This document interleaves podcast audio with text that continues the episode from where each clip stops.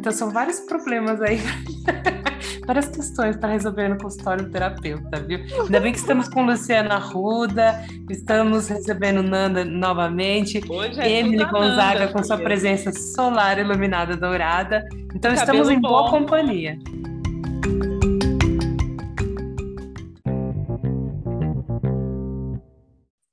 Bom dia, boa tarde, boa noite. Para quem for assistir de madrugada, boas três horas da manhã. Boa insônia. Estamos aqui para falar de uma amiga, Nanda Oliveira. Porque ela é a Nanda Oliveira. E ela também é sexóloga. A Nanda, bom, não, não tem como tra traduzir, né? Nem, nem introduzir. Nós vamos falar de uma amiga barra sexóloga barra dançarina, mas hoje ela é Nanda Oliveira. Pronto, deixo as minhas palavras para você, Nanda. Muito obrigada por aceitar o convite novamente. Muito obrigada por vir aqui, por passar um tempo com as três de Copas hoje com as digníssimas Luciana Ruda. Yeah! Juliana Donzelli, muito obrigada também pela presença.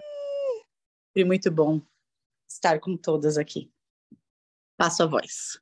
Vai lá, fala um pouco o que trouxe você, o que levou você, qual foi o caminho de Nanda Salima para Nanda Oliveira, sexóloga. E aí, pessoal, bom dia, boa tarde, boa noite, boa madrugada, igual disse a Emily, sensacional. Sabe que eu amo vocês, estar com vocês faz o meu dia mais feliz. E o legal da gente trazer essa temática hoje, eu acho que. Porque se precisa falar de sexo. E sexo não envolve só relação sexual. Ele é super abrangente, ele é super importantíssimo, é... ele faz parte de um dos pilares de uma boa saúde. Vou me apresentar, eu sou formada em patologia clínica, tenho licenciatura em ciências e pós-graduada em sexologia pelo Instituto Mineiro de Educação. Uh, é, estudar quanto mais. Agora estou terminando o curso de psicanálise e terminando um curso de Tantra, que é sensacional e que muitas pessoas não. Você fala Tantra, as pessoas só pensam em, em em uma relação sexual, né? E não, não é por aí. A base do Tantra é todo um outro envolvimento. É... Sempre gostei muito do, do tema sexo, do tema uh, que tudo que envolve sexo, né? Então, é, como eu trabalho com mulheres há muito tempo, eu resolvi unir o útil ao agradável, porque as mulheres agora sim nós estamos vendo uma certa liberação para falar do assunto que então é tudo proibido, né? As meninas elas vêm de um de um ensinamento de que mulher não pode dar no primeiro encontro, mulher tem que se fazer de difícil, mulher não tem desejo, é, mulher não pode se masturbar, mulher não pode fazer isso, e isso não é verdade. É, e a gente tem que desconstruir essa essa essa imposição é, da, da, de uma sociedade machista patriarcal e que não é assim que funciona. Então a gente tem que desconstruir isso. Parece radical, parece um papo, mas quando a gente estuda, você vai estudando, você vai vendo realmente os danos que isso causa não só no psicológico, mas como no físico mesmo, né? E aí, perguntas? Querem que eu desenvolva? Então, assim, essa é a pergunta. O que te levou a tudo isso? Por que, onde, quando, como? o que foi só a dança? Foi só a Nanda pela Nanda? O que, que, o que trouxe, o que levou você aí atrás desse, desse estudo? Me levou é, o principal para poder atender melhor a demanda que as minhas alunas traziam. É, eu sempre gostei de estudar, muito. Tanto a parte sexual, é, sempre, sempre é, procurei saber do assunto, a internet facilitou muito esse tipo de, de estudo, e aí eu vou, fui vendo as reclamações das alunas, é, porque eu trabalho muito com mulher mesmo, então, ah, porque eu não sinto isso, porque eu não sinto aquilo, não, mas peraí. Aí eu comecei a pensar, não, tá, vou, vou lá, vou pesquisar. E aí eu, calhou de eu estar. Tá, inter... O Google ele, ele, ele visualiza quando a gente pensa em alguma coisa e ele começa a te mandar propaganda da, da, daquilo que você pensou, né? Ele adivinha o pensamento. Aí eu vi a proposta da, da, da pós-graduação em, em, sexologia pelo Instituto Mineiro, é, Instituto Mineiro. É, mandei, é, você faz uma provinha, né, uma, uma, um portfólio da, da sua formação para saber se você se, se enquadra né, na coisa. Passei e aí eu comecei a estudar e aquilo foi me abrindo a cabeça, foi falando, puxa, eu, eu gosto disso, isso é muito legal. É, e aí eu posso ajudar as pessoas de uma forma específica, porque daí você você tem assuntos, você tem embasamento, você tem base daquilo tudo para desenvolver. E olha, tipo, no meu caso foi uma das melhores coisas que eu já fiz na vida, porque realmente é, é um divisor de águas. Você vê o quão preso você é e quão presos são as pessoas e como você pode libertar as pessoas é, dessa construção é, social que te impõe que o sexo é feio, que o sexo é sujo, que o sexo é errado, e não é nada disso. Nanda, muito obrigada por retornar. A gente fica incomodando a Nanda porque a gente acaba um e já quer marcar outro, né? Mas que bom que você veio. Eu ia te perguntar justamente sobre isso. Afinal, o que faz o sexólogo exatamente? Como ele pode ajudar as pessoas? É uma pergunta simples, mas que eu acredito que muita gente não, não saiba realmente qual é o papel do sexólogo, o que vocês estudam, como estudam, como fazem, enfim. Dá um panorama geral aí pra gente, por favor. Pode perturbar quando quiser, eu adoro estar aqui com vocês. Então, a, a, a, o sexólogo, ele trata toda a parte de sexualidade das pessoas. Então, o que vem para a gente é, não é só pessoas que estão passando por alguma patologia no âmbito sexual, mas sim as, muitas vezes algumas pessoas que querem conhecer técnicas novas, é, outros meios de se conhecer para atingir é, uma relação sexual saudável. É, então, a gente tem toda um, uma, uma, preparação, a gente estuda a parte anatômica, a parte psicológica, tudo que envolve é, desde as eras, tanto é que meu TCC foi ah, falando sobre a sexualidade, o sexo e a sexualidade desde o início das eras, para você conhecer um pouco é, como formou, como é a visão de cada era. Já vou adiantar que a gente está na melhor era, tá? Porque as outras eras são eram meio bugadas, tá? É, é, essa, graças a Deus, a gente está caminhando para uma coisa boa. Mas o sexólogo serve para isso, para ele é, te ajudar a resolver alguma patologia de âmbito na sua sexual e a, e a, a respeito da sexualidade, que são coisas diferentes, é, e, e, ensinar coisas novas para quem quer aprender. Na verdade, assim, o terapeuta sexual, né, no caso que eu, eu puxo mais para o lado da terapia mesmo, é, as pessoas vêm muito com é, com aquela carga de não poder, não pode, não pode, e eu quero, e eu queria, e aí ele vem com esse, com esse problema, e você mostra para ele que isso não é um problema, que ele pode curtir a sexualidade dele, pode ser feliz e, e que está tudo ótimo dentro de um parâmetro normal. A gente tem as patologias, que daí a gente tem encaminhamento médico, quando é alguma coisa física, é, quando passa-se de alguma coisa, você, encaminha para órgãos responsáveis aí, né, para pessoas específicas. Mas é, a maioria dos casos é, é mais aquele, aquele travamento, o não poder, o que foi ensinado, o que é errado, o que é isso, e aí você mostra. E vou dar até um exemplo legal. É, a minha ideia era trabalhar com mulheres, mas eu tenho vários pacientes homens, que me surpreendeu, na verdade. Para falar a verdade, eu não imaginei eu, o problema maior dos homens é, é a alegação de vício e masturbação. E que depois que você tem uma, uma certa análise, você vê que não era um vício. eles têm na cabeça de que é errado. Ah, eu não posso masturbar. E o errado, o proibido, induz a pessoa a querer, a querer, a querer. Isso é, isso é básico do ser humano. O que é proibido é o mais legal. Quando você mostra para a pessoa que aquilo não tem problema de você se masturbar, muito pelo contrário, é um autoconhecimento que é muito necessário. Aí a pessoa fala: opa, então já que não é errado, eu não preciso me preocupar, aquilo cessa. Porque ela, aquilo não era um vício, era sim um desejo de fazer algo proibido. Aí, tipo, acaba com a graça da pessoa, né? O dó, coitado. Mas é... aí você consegue mostrar que não é errado, que é legal. Você, tudo bem, você precisa se conhecer. Contrário das mulheres que a gente precisa mesmo falar para elas, não, você precisa se tocar, você precisa se masturbar, você precisa conhecer o seu corpo. Porque se você não conhece o seu corpo, você não tem como o seu parceiro ou sua parceira, a pessoa que estiver com você, saber do que você gosta. Então, a gente, é, a gente na, na, nas nossas aulas de sexologia, sempre fala muito assim: você é responsável pelo seu prazer, não é o outro. O outro não tem como adivinhar suas fantasias, os seus desejos, aonde você gosta de ser tocado, aonde o diálogo tem que existir, sempre, sempre, sempre. Boa noite, gente. Estou amando tudo isso, até porque essa garota é preciosa para mim, tem muito carinho pela Nanda. E eu já queria entrar nesse assunto puxando o seu gancho, porque eu ia perguntar exatamente da procura, né? Se o homem estava pronto para adentrar esse espaço. Mas antes, sou a mulher das frases, né? Eu, quando você falou que quando é proibido que a pessoa quer, eu veio Oscar Wilde na minha cabeça, que ele dizia: a melhor maneira de vencer uma tentação é cedendo. Arrasou.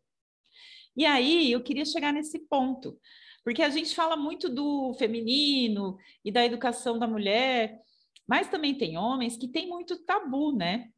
Que eles têm essa coisa de não se permitir experimentar coisas novas ou sentir outras coisas, porque eles têm esse, nossa, mas eu sou homem, eu não posso. E aí vou entrar com uma piadinha aqui, com todo respeito aos meus ex-namorados, não vou citar data nem nome, mas vou, vai, mas eu vou falar, porque vivi uma vez eu preparei uma noite assim especial, sabe quando você põe vela? E aí eu comprei um kit de perfume, creme. Aí eu falei, ah, vamos tomar um banho. Na hora que eu peguei uma mousse lá para, aí ele falou, como assim? Eu sou homem, não vou passar esses creme. E aí acabou com a minha noite, né? E aí eu entendi que eu falei, cara, eu achando que eu é que era uma pessoa às vezes meio travada, mas olha a trava que o homem também pode ter, né? E ele não consegue verbalizar, ele não, nem se permite. Então, na verdade, minha pergunta é essa, que você meio que já respondeu, que os homens têm procurado, mas eu queria também que você contasse um pouco qual que é a demanda masculina, né? Além dessa coisa do vício, do proibido, não tem também isso, Nanda, do tabu, do, dos medos que eles às vezes têm até de, de experimentar? Conta pra gente, por favor. É, isso é muito legal isso, uh, essa temática. É, a procura masculina é, é justamente o tentar agradar a mulherada, porque a mulherada hoje em dia não fica assim. A gente tem muito que evoluir, tá, gente? Então, estou falando num contexto geral, mas a, a mulherada hoje em dia ela cobra, ela cobra um oral bem feito, ela cobra uma pegada legal, é, e assim, tipo, eu assim, como que eu vou falar isso para não, não ser tão ruim? É... A gente tem hoje em dia, tem assim, é, os homens, eles, eles, não adianta, a construção social dele é para ele ser o dominante. Então, ele tem que mandar, ele tem que chegar, é ele que tem que chegar, ele que tem que tomar iniciativa. Hoje em dia, isso não ocorre. A mulherada, quando ela quer, ela vai, ela mostra, ela não tem esse problema. A gente tem, sim, quem ainda tem, mas é, é, a gente está evoluindo para isso.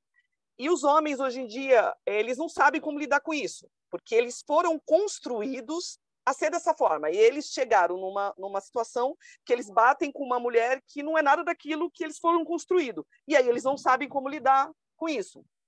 Inclusive, tem sexólogas, uma professora minha, é... ela só trabalha com homem, por causa dessa vertente, deles não saberem é... como lidar com essa situação, porque eles foram construídos a serem o dominante, a ser isso, a ele pagar conta e não sei o quê, bababá, e a mulherada hoje em dia não, não aceita isso. E elas cobram.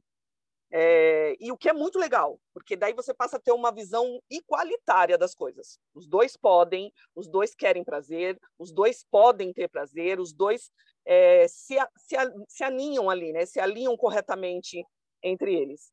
E, assim, os homens que chegaram ao meu, meu até mim foi realmente para saber o que a mulherada gosta, como é, é, entender isso, como agradar.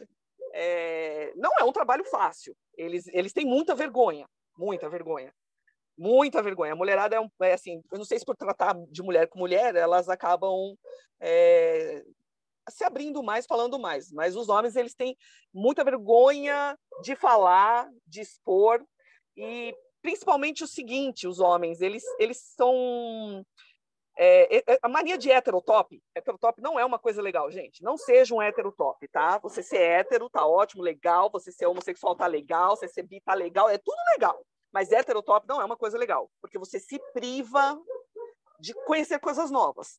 O corpo humano, ele é rico em terminações da cabeça, do, do, do, do topinho da cabeça até o dedão do pé. E o que agrada um, não agrada o outro. Tipo, tem gente que tem altamente prazer mexendo o lóbulo da orelha, tem gente que adora ah, os dedos do pé. Então, cada pessoa tem aquela sensação. E aí, os homens, eles têm muita, muito travamento. Para eles, é só é, o, o, vou falar português, cara. Esse, esse negócio tem coisa de, de idade, para falar a verdade. É, para homem, é só penetração. Ah, penetrou ali, enfiou, acabou. E eles estão vendo que não é assim. A penetração, ela é, é, tipo, a maioria das mulheres não tem orgasmo com penetração. O que leva o orgasmo feminino é a estimulação do clitóris, que é outro mito, que é, a mulherada precisa se conhecer, precisa descobrir. É, e aí você vai trabalhando isso, que é tipo, ele acha que dá uma lambidinha, tá beleza, não, não é assim. Então eles estão procurando conhecer. Aí a gente entra num quesito assim, todo mundo fala assim: "Ah, mas é... o pessoal aprendeu assistindo pornô". Tudo que é demais é ruim. Isso vale para qualquer coisa na vida. Eu, a minha pessoa, não vejo a pornografia como uma coisa ruim. É uma pornografia, um trabalho é, livre. Não estou falando de, de, trabalho escravo, de pedofilia, não, nada disso. Isso é errado, criminoso, o criminoso tem que ser culpado. Mas tem pessoas que gostam. Tem várias pessoas que são exibicionistas, que adoram fazer filme pornô, porque elas se realizam fazendo aquilo, e está tudo bem. É a vida da pessoa, ela sabe de si melhor. É, a, a pornografia, o ver ele, ele excita, ele, ele faz o imaginário, ele faz você ter altas ideias, mas você precisa sim de um bom senso de saber separar do que é real do que não é real. Tipo, você assiste o John Wick, você sabe que não existe uma pessoa que vai sair matando todo mundo daquela forma. Mas é um filme legal. Você tem uma. Com a pornografia é a mesma coisa. Você dá para ter uma ideia de lugar, de posição, mas você tem que ter em mente de que aquilo é um filme que ali tá, tá, tem cenas cortadas, o que não deu errado, deu errado não é mostrado. Então, tem-se um, um, bom senso de, de, de separar as coisas. E aí, tipo, antigamente era mais os homens que assistiam muita pornografia tinha aquela visão que era só, ah, meteu, e aquela mulher que fala, faz aquele escândalo, aqueles negócios tudinho.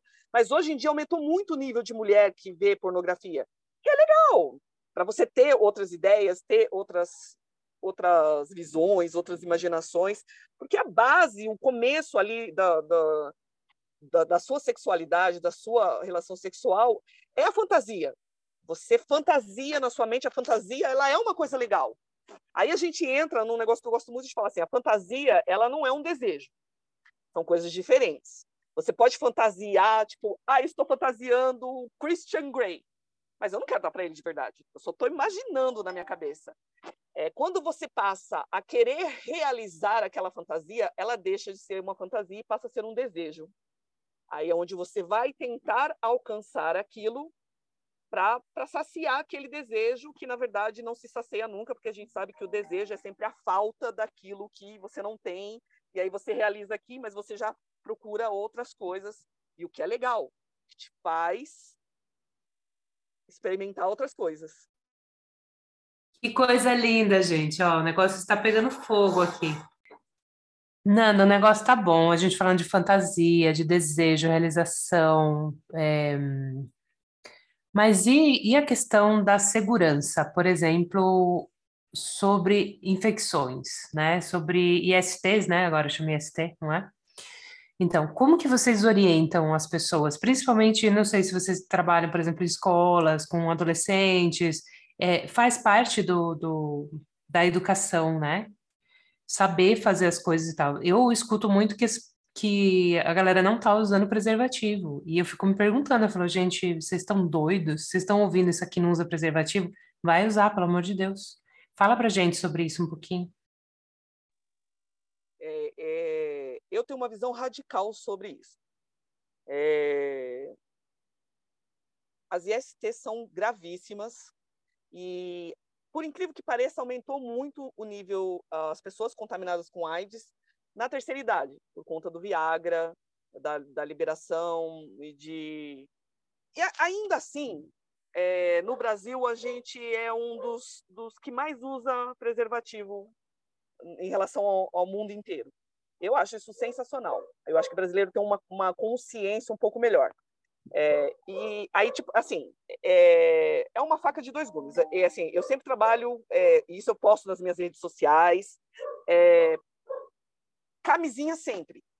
Não tem essa conversa de, ah, não, é só uma rapidinha. Não, amigo, numa rapidinha você vai pegar um, uma doença, não é só um filho, é uma doença que vai acabar com a tua vida para sempre.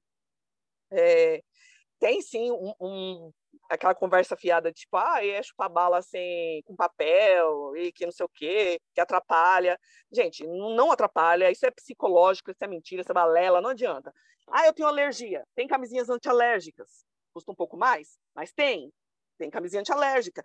Tem, tem, então, você tem meios e meios de, de se precaver, e isso tem que ser uma educação sua. Você tem que ter juízo, você tem que ter esse tipo de, de questionamento. Ah, mas ele não quis pôr. Não quis pôr, não transa.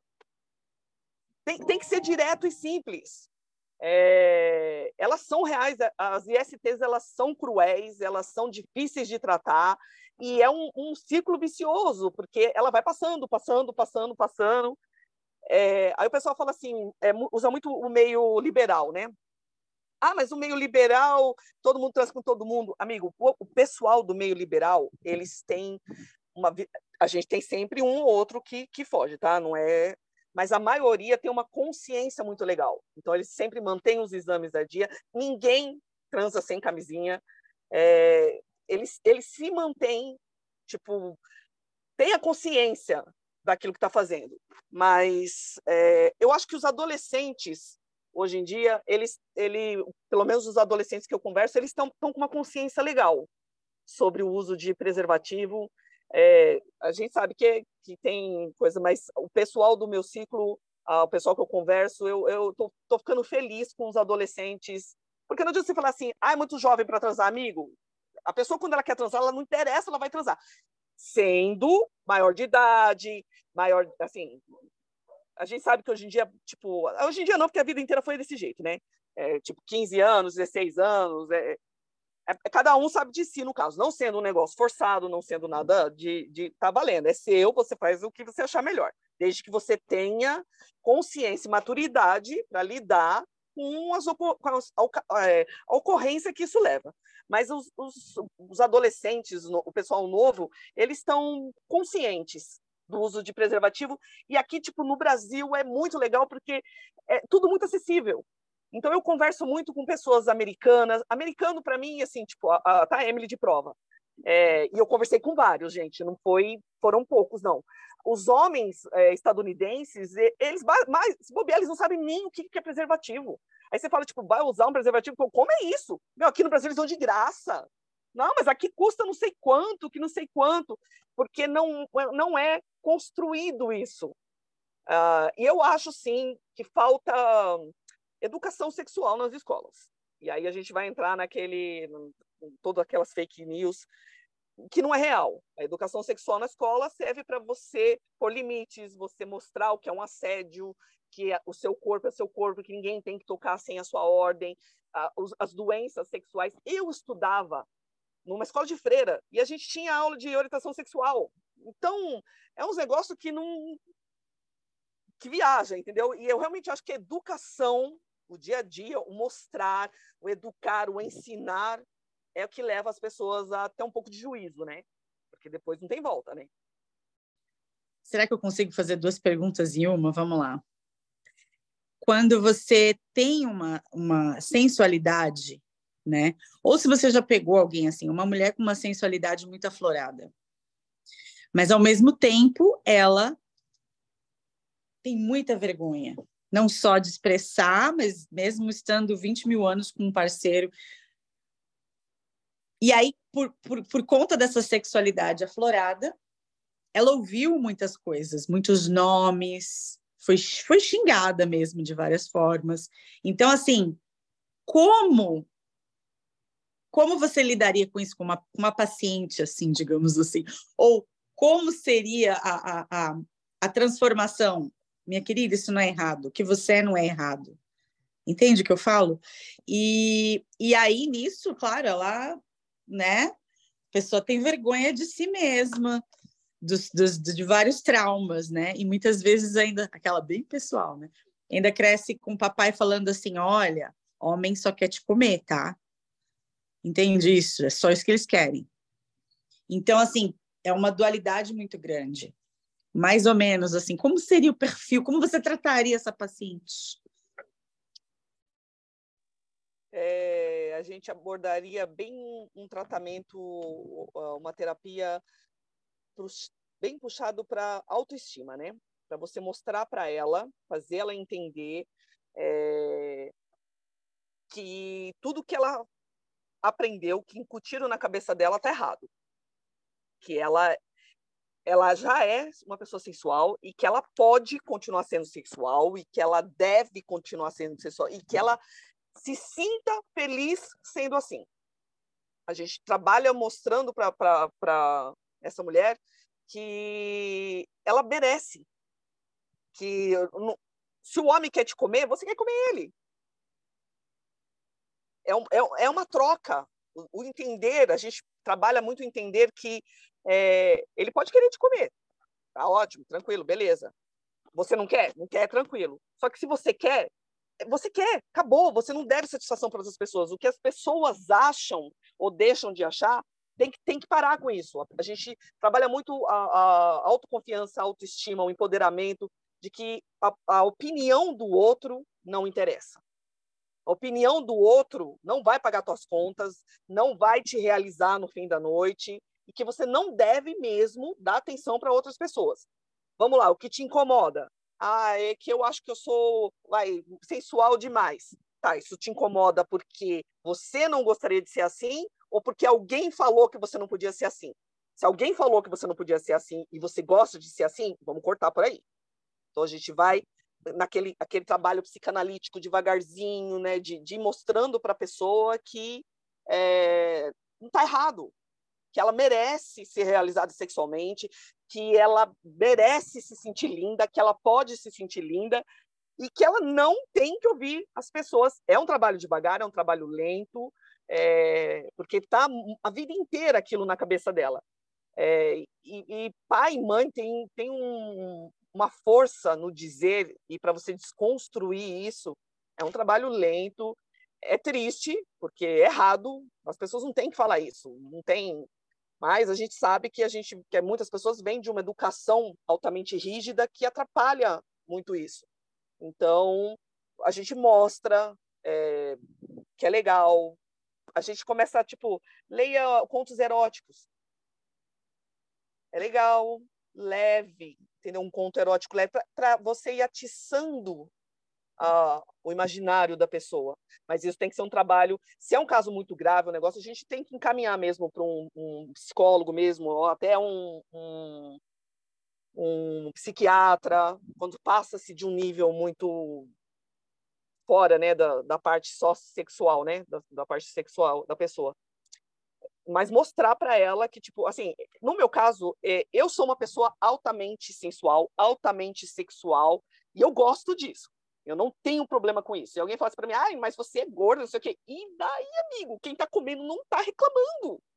Então, é, é, você, eu consigo usar esse exemplo para a pessoa que está ali. Tipo, eu sou feliz comigo mesmo. Tá, tem umas banhinhas que eu queria dar uma tirada aqui, mas tranquilo. Eu não deixo de fazer as coisas por causa disso e que aquilo, ou porque alguém me ensinou que aquilo era errado. Não, amigo. Eu não levo para esse lado e eu procuro mostrar isso que não é errado. Eu sou um espírito livre, então eu, por mais que ela falava que não podia, na minha mente eu ficava, podia. Podia, posso e quero. Então, a gente trabalha dessa forma de mostrar para a pessoa mesmo, mostrar para a mulher que tudo bem ela ser é, linda, tudo bem as pessoas chamar ela de puta. É legal, cara. Eu gosto de ser puta. É super da hora. É legal. Só que eu sou uma pessoa realizada. Então, esse é o importante. Você mostrar para a pessoa que a opinião do outro não interessa mesmo. E você estando realizada, amigo, você realmente não vai nem ouvir a opinião do outro. Um jogo para adultos, né, gente? Um jogo para adultos. Vamos lembrar. Usem camisinha, por favor. E o autoconhecimento, né? Porque para a gente chegar nessa fase de segurar o rojão, porque isso, isso, isso que a gente fala, tipo, ah, eu sou puta mesmo, sou boa de cama mesmo, a gente tem que segurar esse rojão. Porque há uma pressão depois, né? Quando você não está bem resolvido internamente, você mesmo se coloca em, em xeque e cede as pressões e tudo mais. Então, acho que é legal a gente falar: olha, isso é possível, sim, mas é um processo. Então, a gente tem que buscar autoconhecimento, porque autoestima e amor próprio, ela também não vem tão fácil, né, gente? São muitas barreiras. E aí eu queria entrar num assunto, como, como sou mãe e adoro falar do, do, meu maternar, eu queria aqui falar com a Nanda sobre a sexualidade da mulher durante a gestação e pós-parto, né? Eu tive um boom muito louco de hormônio, que a minha gestação foi uma coisa maravilhosa, de dona de cabaré mesmo, e aproveitei muito, que coisa linda, e falei, uau! E ali eu descobri a minha sexualidade bem ativa, e foi na gestação, olha isso. Se fosse há 300 anos atrás, estaria sendo queimada na fogueira. O pós-parto já foi uma coisa que pegou o meu psicológico. Eu tive uma cesárea, mas eu demorei muito para voltar na minha vida sexual porque eu tinha medo de ter dor. E aí, que bom que eu tinha essa intimidade com o meu médico, que eu falei disso com ele. Eu falei, doutor, eu tô com medo, tem alguma coisa que eu possa passar, algum remédio para tomar?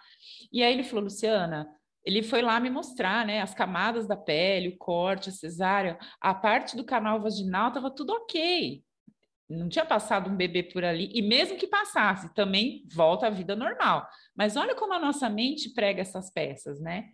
E aí eu queria compartilhar uma coisa maravilhosa que meu médico passou, que foi um lubrificante interno, que eu nunca tinha escutado falar disso na minha vida. A gente só sabe do externo, do externo. Aí você põe o negócio lá dentro, você fica dois dias com aquilo, aquilo dura. Era... E aquilo foi, foi primordial para mim, é, na parte física, para minha mente relaxar. Porque com aquilo funcionava, daí eu fui entendendo, opa, dá para ser sem dor, e aí eu fui tirando aquilo, e aí, olha, então assim, e é difícil você falar disso com as pessoas. Você não fala com mãe sobre sexo pós-parto. Você não fala com médico, né? Ninguém te explica essas coisas. Você vai lá, aí quando você fala, ai, amigo, como é que foi para você? Quanto tempo você voltou a transar? E não, porque também não existe mais esses 40 dias, né, Nanda? Não existe. E aí eu queria compartilhar isso e pedir para Nanda trazer também, porque é um trabalho importante, que a nossa sexualidade, ela também muda de acordo com as nossas fases. E a gente aprende muito com isso, né? Na época, para mim, foi um susto. Eu, com 34 anos, me sentindo, ah, eu sei de mim, do meu corpo, virei mãe, fiquei assim, de cabeça para baixo nessa parte. Então, Nanda, fala um pouquinho para gente se você tem um trabalho, se toda a área da sexologia abrange tudo, ou tem uma área especial, tipo assim, é especialização pós-parto, ou não, tem de tudo. Como é que é? Conta para nós. A gente tem um, um, A gente abrange muitas coisas. Tem, tem coisas específicas é, a parte de pós-parto, gestacional, ela é mais psicológica. Eu vou entrar nesse, nesse quesito da, da coisa. Descartando problemas físicos, que aí é vaginismo ou, ou uma cicatrização, aí é, é parte do, do, ginecologista mesmo, do obstetra, é, muitas coisas é psicológico. Na verdade, as mulheres na gestação, elas os hormônios ficam todos malucos, todo mundo sabe disso, e a, a, a, parede vaginal, né? É que eu não estou com um negócio para mostrar aqui, também não adianta mostrar porque não vai, vai coisar, mas é, diminui o espaço. Então, tanto o clitóris como a parte anal, eles ficam mais próximos, o que fica muito mais fácil de se ter prazer, porque ele tá a, a, a circulação de sangue é muito maior. Então, por isso que a maioria das mulheres que se permitem, porque não tendo nenhum problema físico, alguma restrição médica, o sexo na gravidez ele é altamente recomendado, é tranquilíssimo, alivia o estresse, e, e, porque a gente sabe dos benefícios de, de, de, de, de ter né, uma, uma vida sexual ativa, um orgasmo, uma, uma... Aí, aí até vou entrar num outro, um outro ponto depois disso daí. É, então fica muito mais fácil você sentir prazer e sentir vontade, porque a lubrificação aumenta, porque o espaço entre as paredes fica mais apertado é, e a, a, circulação sanguínea fica melhor. A, uma relação sexual-sexo, ela começa sempre na cabeça, sempre. É, o cérebro vai mandar para o resto do corpo todos os hormônios, todas as, uh, as sensações que vão levar você a, a querer, a desejar aquela pessoa, a ter vontade de transar. O pós-parto, não tendo nenhuma restrição médica, é, os médicos têm um, e cada pessoa tem uma forma de, de tem o seu tempo de cicatrização. É, o parto normal para a relação sexual, eu acho que ele é um pouquinho mais demorado, talvez, por, dependendo do tamanho, por causa de ponto, se é que teve ponto, toda aquela, aquela parte, mas trabalha-se o psicológico, porque é a mulher que fica com aquele medo, tipo, ai, e aí, será que rasgou? Será que vai doer? Será que então, é o psicológico que se trabalha nessa, nessa parte, o médico liberando, falando, ó, oh, tá tudo ok. Eu fiz duas cesáreas e eu não esperei 40 dias nem aqui né, na Conchichina, tipo, 10, 15 dias depois eu já estava querendo, não, pelo amor de Deus, não... e aí, mas isso sou eu, cada um acaba sendo cada um, né? Não tem essa, essa... Quando eu fiz a esterectomia, tem, fez um ano agora, é, então eu tive que tirar tudo. Eu tirei o útero, só fiquei com uma é, um ovário, tirei tromba, eles estavam todos cheios de, de, de, tumor, de cisto, e eu acabei tirando o colo do útero também. Eu confesso que eu, na minha mente, fiquei pensando, porque teve que reconstruir, né? Teve que dar o pontinho final ali da, da, da, do canal vaginal, e aí eu fiquei pensando, tipo, tá, mas e aí, se encosta, se deu ponto, se doer, Aí passou-se isso pela minha mente, sim. Ainda perguntei para a médica, depois ela falou que não, você não está sentindo mais nada, é longe, geralmente não chega, pode ficar tranquila, porque a mente da gente viaja nessas coisas. Mas aí é o trabalho psicológico, e aí realmente daí eu fiz, eu vi que não sentia dor nenhuma, fiquei meio com o pé atrás, tipo, ai, e agora, e agora, e agora. No começo você não nem relaxa, porque você fica aquela medo de sentir dor, de sei o quê, e aí quando você vai vendo que não, não, não tem isso, não você acaba relaxando, mas isso tudo é a mente, é o psicológico que influi nesse tipo de coisa. É, isso que é o problema maior das mulheres. É, o homem, ele, ele chega ali, ele é focado. Eu só quero meter, eu só quero gozar, é aquele, ele não, ele não viaja, não viaja, a mente dele não viaja. Por isso que ele está ali. A mulher não, ela, ela começa a pensar na conta que ela vai pagar. Ai, se isso aqui está isso, e aí ela não consegue concentrar naquilo. E a, isso é um dos motivos dela não, não, se, não se satisfazer numa relação sexual, porque ela, ela mesma não conseguiu se concentrar, porque a mente viajou.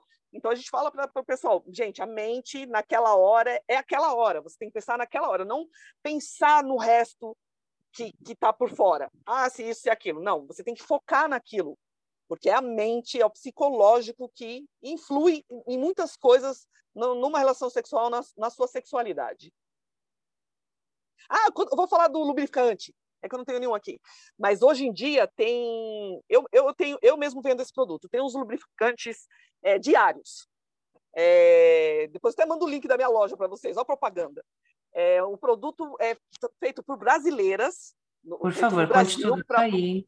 Para mulheres brasileiras. Gente, eu estou usando, é sensacional. Então, eles têm toda uma linha para cuidados íntimos, o que é uma coisa fenomenal, porque a gente passa creme na pele, passa creme na cara, passa e o resto, o resto também precisa, sua área íntima também precisa. Mulheres, vai ficando mais velha, a lubrificação começa a diminuir, isso é normal, isso é natural.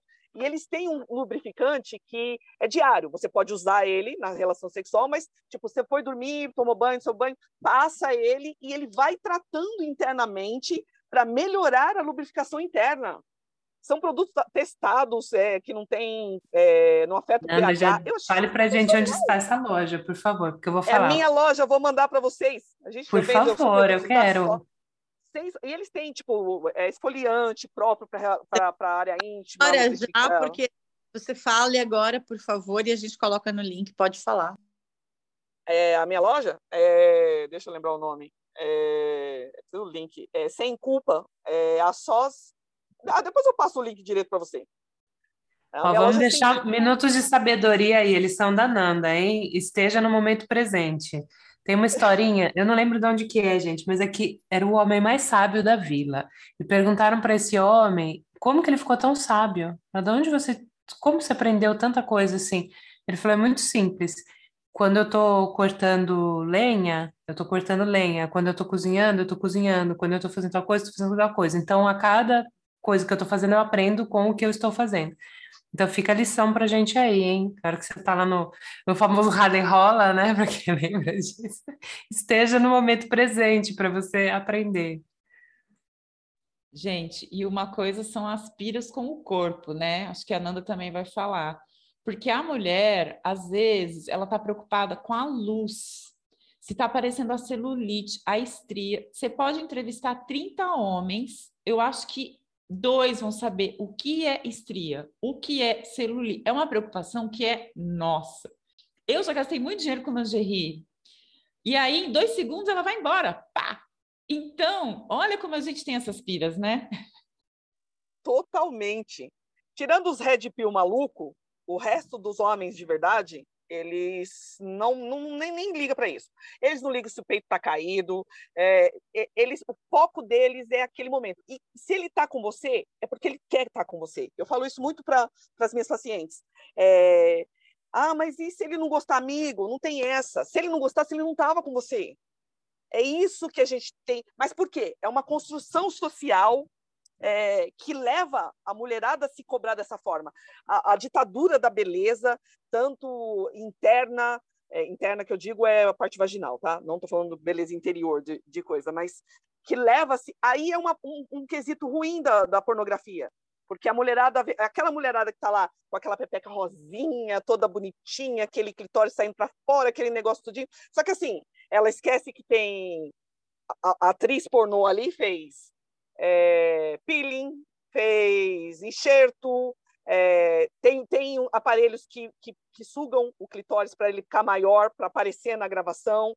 Então, tem-se isso tudo. Então, é a mesma coisa que a gente fala assim, é o fake do Instagram. Você olha aquela foto linda, maravilhosa, quando você vê a pessoa pessoalmente, não é assim. Então, essa parte da, da, da pornografia é ruim, porque cria-se estereótipos que não são reais. É, tem um trabalho de um artista plástico, eu não vou lembrar o nome agora. Ele é francês, é um nome muito esquisito lá da coisa. Francês não é meu forte, tá, gente? Eu falo japonês, coreano, mas francês não é a minha área, não. É, e ele fez um trabalho, é, eu, eu até estava com ele esses dias, de várias vulvas femininas, de vários formatos, de vários tamanhos, e ele expôs numa galeria, e é sensacional, porque não tem uma igual à outra são todas completamente diferentes. E aí você pergunta para o homem, tipo, qual que é a sua preferência? Ele, a resposta de homens, nenhuma, eu pegava todas. E aí é a mulherada que se cobra. Mas por quê? Vem de uma construção social que obriga a dizer que elas têm que ser perfeitas, que elas têm que ser cheirosas, que elas têm que ser. Outro dia me mandaram uma pergunta: é, depilada ou não depilada? Amigo, isso é problema seu. Se você quer se depilar, você depila. Se você não quer se depilar, você não, não depila homem, na verdade, ele não vai ligar muito para isso. Na hora H, ele está pouco se importando para isso. Se você gosta de tirar, é um, é um, gosto seu, tá ótimo, você vai lá e tira. Ah, se eu não gosto, então tá ótimo, não tira também.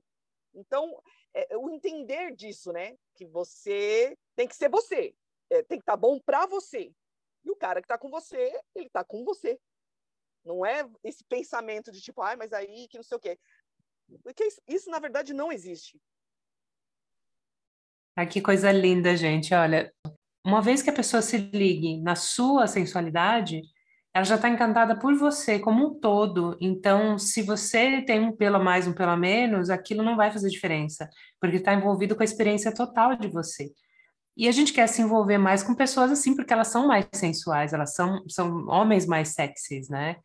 São homens que têm uma. Quem já tem uma certa experiência sabe do que eu estou falando.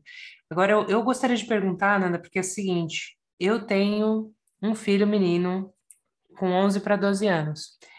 E eu me deparei recentemente com essa realidade, que eu vou precisar conversar com ele cada vez mais.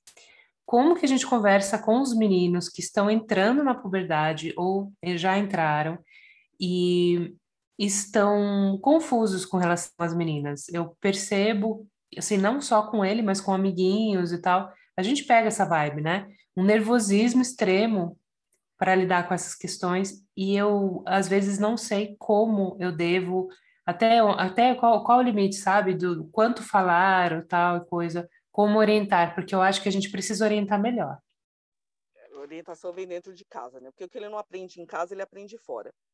É, eu sou a favor da clareza. Eu agi assim com as minhas filhas. Assim, a gente tem um conceito assim, é, a partir do momento que a criança te pergunta, é porque ela está preparada para ouvir a resposta. É claro que você vai responder de acordo com a maturidade da idade da, da criança. É, explicar o funcionamento de uma relação sexual, o que ocorre, é, quais são as consequências daquilo, que é um negócio bom, mas é um negócio que, que requer é, você ter uma responsabilidade para executar e, e, falar claramente. Eu, eu sou realmente a favor do, do claro. É, explicar, olha, é, a fisiologia masculina, a fisiologia feminina, é, e que não é só um entrar no outro, que tem todo o lance emocional, tem toda aquela carga de respeito. É, eu acho uma abordagem legal, principalmente das mães para os filhos. E, geralmente o pai fala assim: é só meter, vai lá, mete. Né? Porque é o lado dele, ele não tem uma outra visão. Eu acho que as mães hoje em dia é, elas estão preparando talvez os filhos melhor para respeitar principalmente, é, não é não, ensinar o que não é não, o, o, conversar, o se sentir preparado e não forçar, porque a gente, os homens têm muito disso, né? Ah, você não transou ainda, vamos levar ele no puteiro, ah, vamos não sei o quê, tem essa cobrança. E isso não é legal, porque a pessoa tem que estar preparada é, psicologicamente para um, uma. É, é uma coisa normal, é uma coisa natural que todo mundo acaba fazendo, ou se também não quer fazer, tá, tá, tá tudo bem, mas a cobrança dos meninos para que ele perca a virgindade, para que ele coma, que ele seja o comedor, que ele seja isso, é muito grande. Ainda hoje em dia acaba sendo muito grande. Então, o, o desconstruir isso e conversar abertamente, explicar abertamente o lado feminino, no seu caso, eu acho ótimo, Ju, porque você pode explicar para ele, além da parte fisiológica, com termos até que técnicos, não precisa ser tão, tão elaborado, mas que ele entenda de um termo que, e falar principalmente sem, sem fazer tipo, ah, então, né? Porque assim, falar naturalmente, mostrar que aquilo é uma coisa natural, é ótimo para eles entenderem que é uma coisa natural, que requer uma responsabilidade, que requer é, uma, um ato de consciência do que você está fazendo, mas mostrar isso mesmo e uma visão feminina. Então, as meninas elas são mais românticas, elas gostam mais de carinho, de... É, é uma vertente legal das mães ensinarem os meninos isso como elas gostariam de ser tratadas. E aí ele vem com essa, esse crescimento de saber tratar e principalmente mesmo dizer, ensinar que o não é não, você não tem que insistir, é, respeitar o espaço dos outros.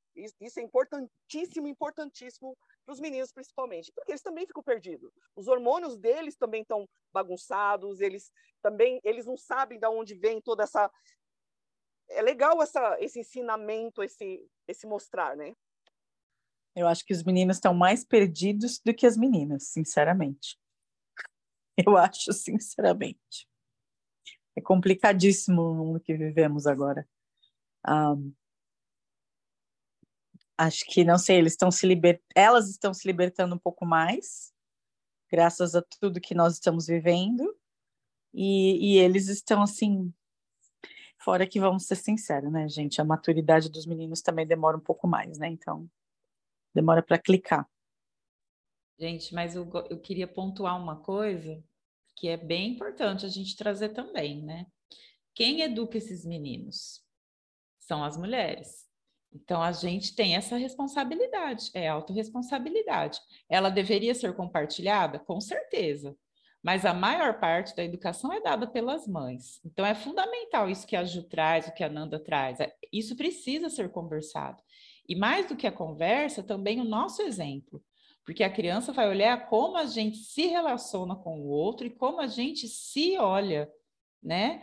Essa coisa de, do espelho mesmo. Quantas vezes eu peguei reclamando porque eu tenho muita estria no bumbum. E eu lembro de um dia que a Salomé falou: Mamãe, por que, que você tá brava? Parece onda. Eu falei, que onda? Onda do mar. Aí ela passou a mãozinha assim nas minhas estrias. E ali eu falei, cara, olha o que, que eu tô passando para ela, uma coisa do meu corpo, que ela estava achando bonito. Então a gente também precisa ter esse cuidado, porque às vezes a gente se violenta, né? Eu não falaria para uma amiga amiga que horror essa bunda cheia de estria, mas eu falo para mim. falava, porque a minha filha me deu essa aula pititica. Então, eu acho que é legal, além do diálogo, a gente também como que a gente se relaciona com o parceiro ou com a parceira, como que a gente se trata em relação ao nosso corpo, como a gente se alimenta, como a gente se olha no espelho. Eu acho que também é o primeiro grande começo, assim, sabe, da sexualidade, né? Como a gente está é, educando, porque é educar, né, né, Nanda? É tudo é educação. Verdade. É, a criança aprende pelo exemplo, né? Se você passa a vida inteira se maldizendo, aceitando situações é, constrangedora, relacionamentos abusivos, é isso que ela vai crescer analisando, né? Esse... E, assim, eu acho que a, a, a, educação dos meninos talvez seja meio largada, né? Não sei, eu não tenho um menino, então, mas é que a gente vê Hoje em dia eu acho que não. Hoje em dia eu acho que está tá um pouco melhor, talvez a, porque as, as, as mães estão tão, fazem, fazem terapia, tem uma visão diferente é, de construir diferente, mas ele, eles são, são é meio difícil, então, é aquele negócio que é, me falou, eles estão perdidos, estão perdidos porque eles foram educados para ser o comedor, ah, vai lá, você não transou ainda, aqui não beijou menina, aqui não sei o quê, porque essa cobrança em cima deles, e que não é legal. Então, as mães têm que entender que essa cobrança não é legal que você ficar induzindo o seu filho, aquele ditado antigamente falava, né? É, prende as suas cabritas que meu bode está solto, sei lá, uns troços desse jeito. Cara, você está jogando uma responsabilidade numa coitada, num coitado de um menino que ele não, não tá pronto para assumir, que não tá errado. E aí isso vai fazer a cabeça dele, vai fazer. E aí ele vai ficar perdido. Aí vem aqueles red pill maluco falando aquele monte de merda, ele vai olhar aquilo na internet e vai falar assim: puxa, é legal você desse jeito. Não dá, né, gente? Então tem, tem que ter essa. Educação é tudo. É, o educar mesmo que, que leva a, a, melhorar a situação, né? É, é, eu escutei uma coisa muito machista esses dias, mas eu já escutei, não é a primeira vez, mas dessa vez foi. Ah, mas você tem um menino. É, é muito mais fácil, né? né? Ele, ele, usou o termo, eu não vou lembrar agora, é, mas eu tenho uma menina, eu tenho que defender né? Tipo, com menina é assim, com macho, é, eu pensei comigo, mas cara, e aí vem o que eu estou falando. Eu, eu sinceramente acho que eles estão perdidíssimos. É óbvio que vem da nossa o nosso compromisso como mãe, mas eles estão perdidíssimos, porque eles ficam entre vou ser o comedor, vou ser o delicado, vou ser é o que eu estou sentindo agora do meu filho, que tem que tem somente 11 anos e está entrando na adolescência. Aliás, não dá para sentir muito ainda, mas eu estou vendo que ele está tentando se encaixar em algum lugar, sabe assim? Na verdade, ele não tinha que se encaixar em nada, né? Ele tinha que ser ele. Mas como é que você fala isso para uma criança de 11 anos, né? É, mas é, é, engraçado. Eu vou tentar lembrar.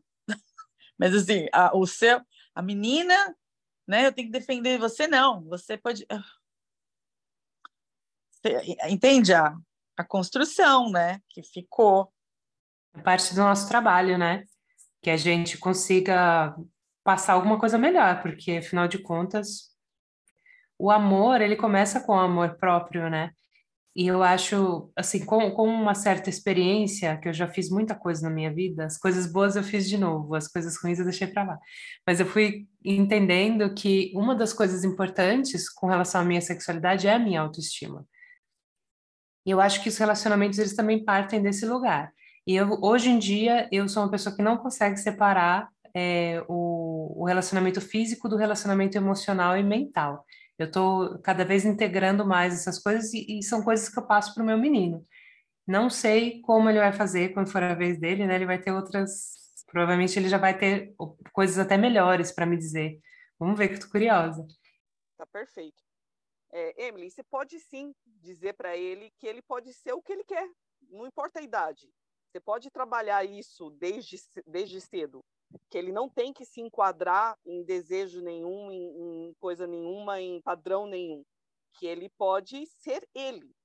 É isso que a gente tem que ensinar para essa geração, para essa coisa, que ela não tem que se enquadrar em nenhuma definição, que ela pode ser ela. O importante é ser ela, e aí, dentro disso, não estou falando assim, você ensinar a respeitar o outro, respeitar as diferenças, tudo, mas ela ser ela. Tá tudo bem ela tipo, quiser é, andar todo vestido de preto, tá legal. Ah, tudo bem, não quero ter namorada, tá tudo bem. Então, é, a pessoa se respeitar, que ela pode ser o que ela quer. É, eu quero namorar, beleza. Eu não quero namorar, beleza. Então, a gente pode passar isso desde sempre, que ela não precisa se adequar a nenhum padrão, a nenhuma coisa imposta, se ela não quiser. Se ela quiser, tá perfeito. Esses dias eu ainda falei para uma amiga minha que ela é, ela aprende demais a filha dela. A filha dela está com 15 anos, acho. É, já passou dos 15 anos. É, e ela, a menina tá tipo, fugindo da mãe, porque ela não pode ir para a escola sozinha. E tipo, se ela acordou de mau humor, ela não deixa a menina ir para escola. E aí, tipo, a gente fica meio duro, fala assim, você, ela é seu filho? É seu filho, sim. Só que você não é dono da pessoa. Ela é um ser humano completamente independente. Ela tem outros gostos, ela tem outras vontades, coisas que para você é bobeira, para ela é importante, coisa para ela que é para você é importante, para ela é uma bobeira. E você tem que saber respeitar o outro como ser humano. É o seu filho, sim, você vai amar independente das coisas, mas você tem que visualizar que ele é um ser independente. E, é, e o que você vai fazer sendo dessa forma é afastar. Aí você, ela vai fazer 18, ela vai embora, ela vai fazer coisas escondidas. Então, esse, esse ensinar de caso de mãe aí, principalmente, é o, o respeito consigo próprio, é, respeitar as suas vontades, respeitar o seu desejo, não fazer aquilo que a sociedade está querendo que você faça só porque é para fazer. Não. Você faça aquilo que você se sente preparado, aquilo que você está querendo fazer, é importantíssimo. Dá para trabalhar isso aí com qualquer idade, impor isso. Seja você e trabalha você, né? Eu, eu vejo dessa forma, pelo menos, né? Eu queria ficar mais uma hora aqui com vocês. Eu, eu já convocando a Nanda de novo. Nanda, a gente vai precisar fazer um, um, um Nanda sexóloga parte 2 e 3 e 4. Tá? Porque sabe como é. E obrigado, Nanda, obrigado mesmo, porque eu acabei não agradecendo que você falou a explicação, mas é isso mesmo, ele tem que ser o que ele tem que ser, se ele quer ser igual que seja, se quiser. Eu também já estou. Tô... A gente pode abrir uma caixa de perguntas, de repente as pessoas quiserem perguntar, a gente responde porque a gente tem uma gama de coisas para falar que tem muitas curiosidades através das eras, de como eram as coisas, tipo, é, o pessoal acha que... Vou falar uma curiosidade para coisar aqui, que eu acho muito legal, é, que eu descobri fazendo meu TCC. É tudo estudos científicos, tá? É por, por, por desenhos na pedra lascada, desenhos em, em, paredes. O pessoal tem a visão da era das cavernas, que os caras pegavam as mulheres pela, pela, pelo cabelo, ia puxando, que não sei o quê.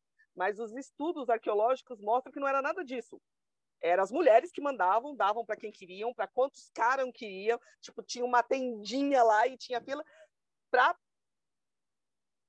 perpetuar a espécie. Viva o feminino selvagem, minha filha! E não era isso. Aí, tipo, você fala para as pessoas, não, tá pensando que era assim antigamente? Não, era. Foi o, o patriarcado que acabou dominando e, e coisando, mas era livre-se. As pessoas eram livres, não tinha essa construção de homem e mulher para começo de conversa, né? Essa, essa, essa construção de, de homem e mulher veio, é mais recente, né? O que é um homem, o que é uma mulher? Definiu-se. É porque homem é porque tem pênis, mulher tem vagina, tá, mas. E aí? Então, é, é uma construção que foi imposta, né? É meio aleatório se falar isso, mas você tem uma, uma elaboração geral disso aí.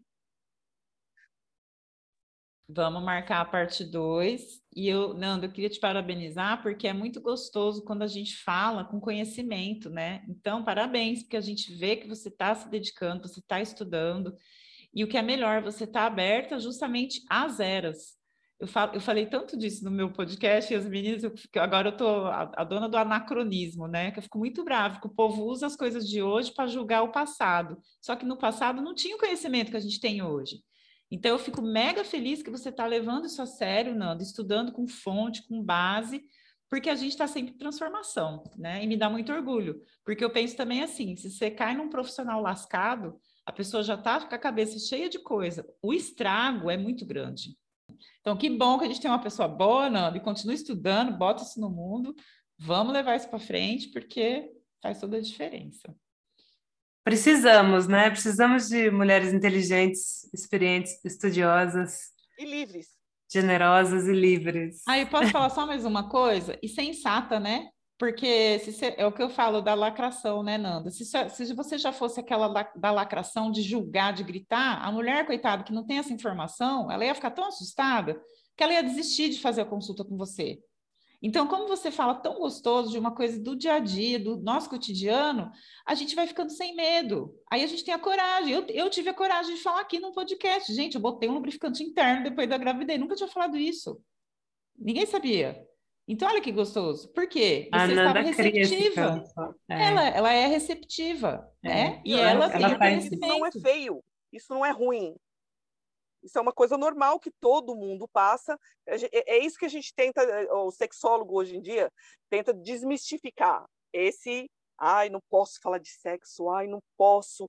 Pode, você pode, você pode perguntar, você pode conhecer, você pode se conhecer. Isso é importante para você é, esse tipo de. E tem gente, tem umas coisas tão legais hoje em dia para você conhecer. Tem uma infinidade de vibradores, uma infinidade de jeitos de você, de lubrificantes, de excitantes, de que para se tornar a, a, a, sua, a sua vida sexual mais legal, e é muito divertido quando você consegue entender isso, que você pode ser que é, que é divertido, gente, melhora tudo, porque gente feliz não enche o saco dos outros, já começa por aí. Ah, cara, isso aí é sensacional. Gente, eu tenho tantas técnicas, tantas coisas de, olha. Nanda, queremos agradecer a sua presença.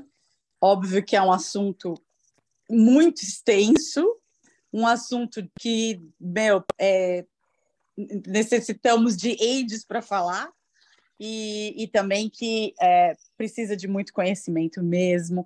E claro, né, um assunto que a gente ia a gente ia dar muita risada e brincar muito, mas que é muito sério e que é muito gostoso de conversar. É... E que, óbvio, né? Estamos aqui para abrir um pouco a cabeça das pessoas. E obrigada por trazer, por trazer todo esse esse furacão que é a Nanda Oliveira e esse furacão de conhecimento. Então, muito obrigada. E obrigada, Lu, por compartilhar com a gente também. Obrigada, Ju, Obrigada, Emily Gonzaga. E todos os produtos que a Nanda falou, vai vir na lojinha dela. E, Nanda, eu ia te pedir também, é sério, os cartoons, os cartoons, eu não sei se são japoneses, coreanos, se tem algum, alguma coisa para assistir, porque eu não sou a par de tudo isso, desse mundo, é sério, eu tenho curiosidade. Manda uns links, manda uns, não sei, no YouTube, não sei. Você quer anime para família, para assistir família, ou você quer um hentai? Não, eu quero sexo mesmo, é sério. O, o, o anime meu filho já, já assiste. Eu quero ver os, os desenhos fazendo sexo. Eu quero ver. Bom, eu, eu sou suspeito para falar porque eu amo hentai, gente. Eu amo, amo hentai, eu amo a pornografia japonesa. Para mim é a melhor que tem. Eu quero ver. Eu adoro, eu, eu adoro, meu gosto pessoal. É, é assim, talvez você se choque, tá? Porque os japoneses eles são meio. tem umas coisas cabulosas, mas tem umas coisas muito legais. Eu vou te mandar. Você me lembra? Eu vou procurar um que eu adoro, que ele é famoso, é dos bombeiros. Gente. Obrigada. Tchau, é gatona. Tchau, linda. Beijo. Beijo, é. Até Saudades. Depois. Até mais. É, é. Tchau, tchau. Tchau.